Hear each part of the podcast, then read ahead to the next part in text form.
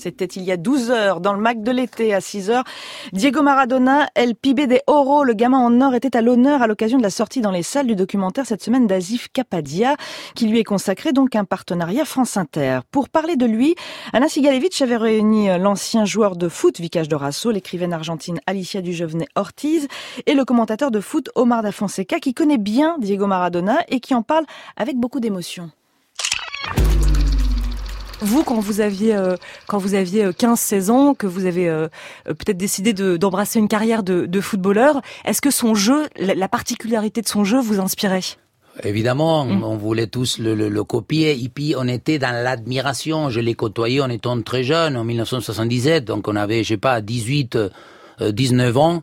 Dans, dans quelles circonstances vous l'avez convoyé euh, On, a été présélectionné. J'ai été présélectionné. Bon, lui, il était déjà au début. Lui, il est déjà dès qu'il est né. Hein, je dis tout le temps, on savait qu'il allait être un, grand joueur de football parce que il prenait une balle de ping-pong, une orange, tout ce qu'il prenait euh, un peu rond il faisait ce qu'il voulait avec. D'ailleurs, tout petit, je crois qu'il était, euh, il faisait des choses, des malabars, hein, c'est ça, c'est-à-dire qu'entre les, à la mi-temps. Si, c'était un malabariste. Vous pouvez nous expliquer hein. qu'est-ce que c'est malabariste?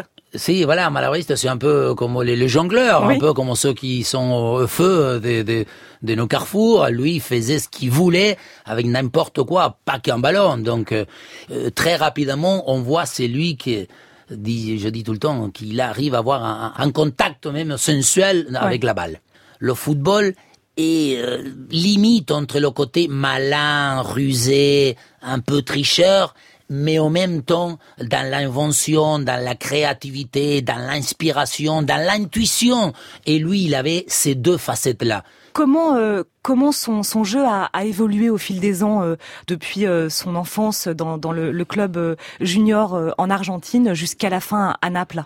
Disons que je dis tout le temps que pour moi, il restera euh, le meilleur parce que le football euh, que lui, euh, il a intégré ou il a développé, c'était un football, mais d'une brutalité, d'une friction. Quand il allait jouer en Italie, quand, en Espagne, on appelait ça la furia roja, mais c'était des, des, par rapport maintenant, euh, comment on a les caméras et la, ce qu'on appelle la protection de ce, le joueur qui fait la différence, à l'époque, c'était le contraire, c'était l'intimidation, mm. c'était la menace. Tous les adversaires, euh, c'était le, c'était le cible. On savait qu'il fallait lui.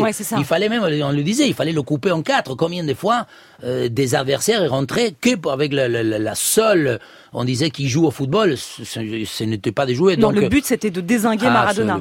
Et lui, il incarnait ce côté orgueil, caractère, on se sentait forcément identifié parce que c'était un mec qui avait envie que, d'abord qu'il touchait la balle parce que chaque fois qu'il touchait la balle, même les oreilles pleuraient.